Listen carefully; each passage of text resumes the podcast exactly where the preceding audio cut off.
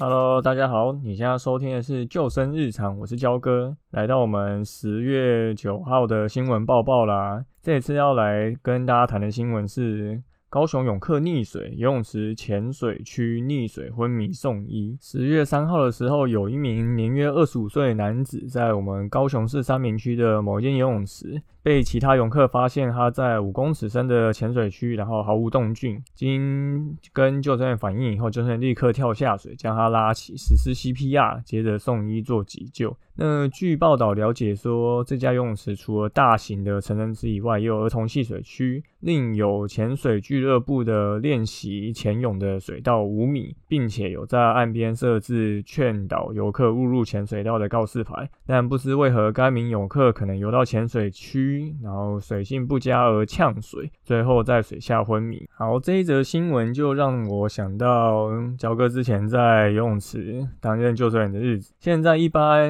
像北部台北市的话，有这种深水池的只有松山跟。南港运动中心哦，还有什么前港这些比可能比较少人会知道的地方。但一般如果你是要练潜水的民众，或是想要去比较深的池子游泳的民众，就会到南港或是松山。那他们现在有发行一个叫金鱼证的证证认证，就是你必须先去考过他们这个运动中心自己设置的一个游泳门槛，那你才可以去这个深水游泳。那又或者是你是要练潜水的人，你必须要有基本的。潜水执照，那这个有这个证照以后，你才可以去这个五米深的游泳池做练习。那因为不是每个人都会去考这个金鱼证，或者是有这个潜水的证照，所以蛮多人他会想要在一般的传统游泳池，就可能这种一米二到一米五的游泳池去做练习憋气呀，或者是练习潜泳。那焦哥。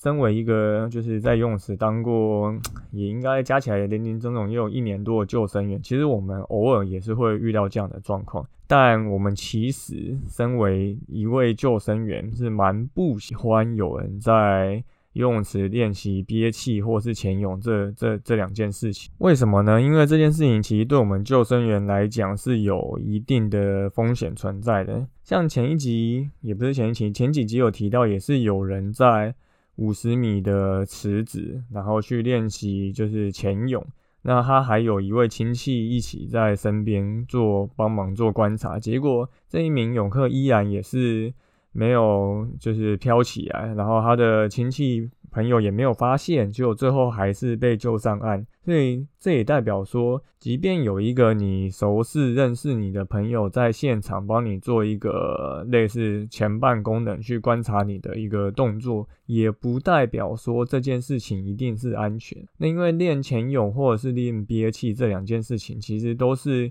你要去尝试突破你的极限，所以我们都会让自己的身体就是到达一个我们几乎 hold 不住的状态，就是想要去突破我们现在的一个成绩，也就导致有时候会做出一些超出自己能力范围的事情。可是你在没有办法反应过来的情况下，直接在水中昏迷，那其实。是一件非常危险的事情。那对于场馆来说，我们救生员其实你主要还是去就是让泳客正常的去游泳。所以像这种比较有风险式的行为，基本上游泳池都是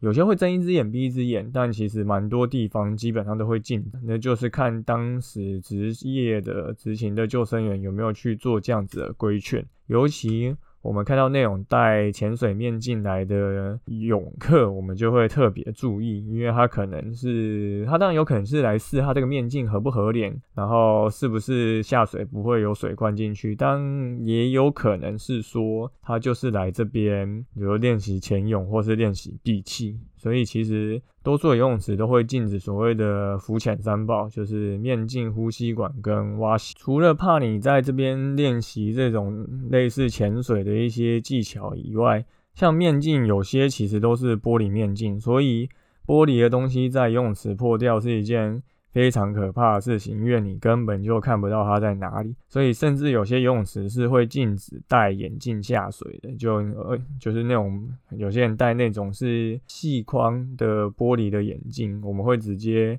看这个泳池有没有规定，就直接禁止下水，因为如果他的眼镜不管是戴在脸上不小心破掉，或者放在岸边不小心被人家踩到破掉，那那个破掉的透明屑屑基本上。难道你要把整个池放掉，然后去找那个血血吗？可能也是找不到，因为它是透明的。那你可能晚上放水龟，就是水中的吸尘器去把它吸起来，这也是可以做的。可是这这都是非常麻烦的事情，而且你难道要当下直接？把泳池关闭，请所有的泳客请来，就因为你一个眼镜破掉，造成这个其他泳客的权益受损，或是一些困扰，导致这个营业额的业绩的损失。那这件事情要怎么去就是归属责任的？所以其实。有部分的泳池就是会直接禁止戴，不管是面镜或者是眼镜下水这这两件事情。所以，如果你是一个泳客，或是你是有在玩潜水的人，你真的想要在游泳池去练习你的闭气跟潜泳的距离，也有可能你是要考救生员的人，你自己要找地方练习。真的，你还是需要找一个潜伴去注意哦，因为。你永远不知道你什么时候会不小心超过你的能力门槛，而导致直接在水中昏迷。呃，现场如果没有一个非常仔细在观察你这个状况的人的话，那就很容易发生危险。好，今天的新闻报报就到这边，主要就是提醒大家两件事情，就是不管你是在游泳池练闭气或练潜泳，你都必须要有一个潜伴，呃，朋友就是在旁边去注意你的状况。不要造成场馆或是现场救生人员的困扰，也可以去避免说你的朋友发生这样子的意外状况。好，那今天新闻报告就到这边，我们下次再见了，拜拜。